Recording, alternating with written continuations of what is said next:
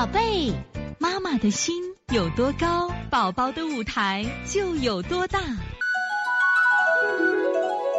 现在是王老师在线坐诊时间，幺零六九，我们的浙江洋洋妈妈，她说儿子呢是脾阳虚寒性体质，舌淡胖大，下眼袋大，面色苍白，手脚冰凉，入睡后一两个小时头两侧汗多，好动抽动，大便倒是每天一次，平常喜吃肉，经常反复尿频。有时候几分钟一次，有时候一感冒就肚子疼，身上有过敏性鼻炎、抽动症。他现在鼻炎好厉害，鼻子痒的厉害。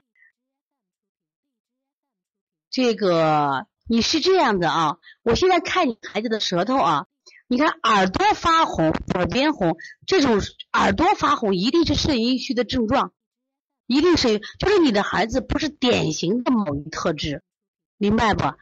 你的儿子。你认为他是你的孩子舌质不算胖大，妈妈不太会看啊。你的儿子舌质不算太胖大，他舌头其实大小算正常。什么叫舌质胖大？伸舌满口才叫胖大，明白不？是让我们的小编老师把那个星星的舌头发一个，朝星星的舌头，你发一个，我让你见见什么叫胖大舌。你这不叫吗？而且你的孩子中间有明显的这个凹痕，你看，中间有明显的凹痕，而且两侧还偏红嘛。